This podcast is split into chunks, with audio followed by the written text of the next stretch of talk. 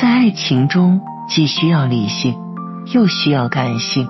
男生在爱情中会比较理性多一点，女生则感性多一点。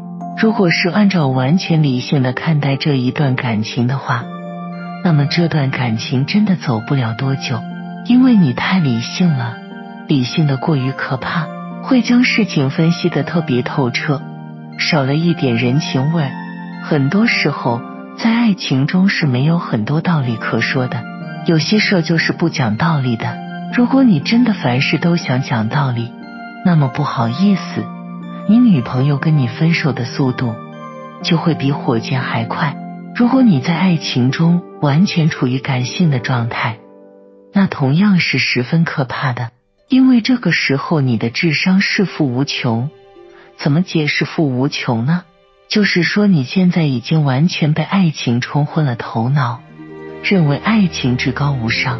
说白了，就是一个大傻子的状态，完全不计较别的。你的世界里除了爱情，已经容不下别的东西了。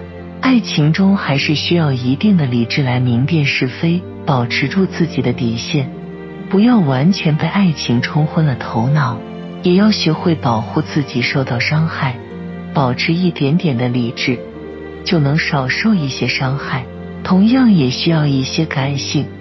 很多事情是没法用脑子来衡量的，有的时候少计较一些得失与对错，会有一件事你赢得了理，却输了爱情。在爱情中，得失没有那么绝对的重要，感性和理性这个度一定要好好去把握。不过说起来容易，在感情中，相比于理性。我们往往会更感性一些。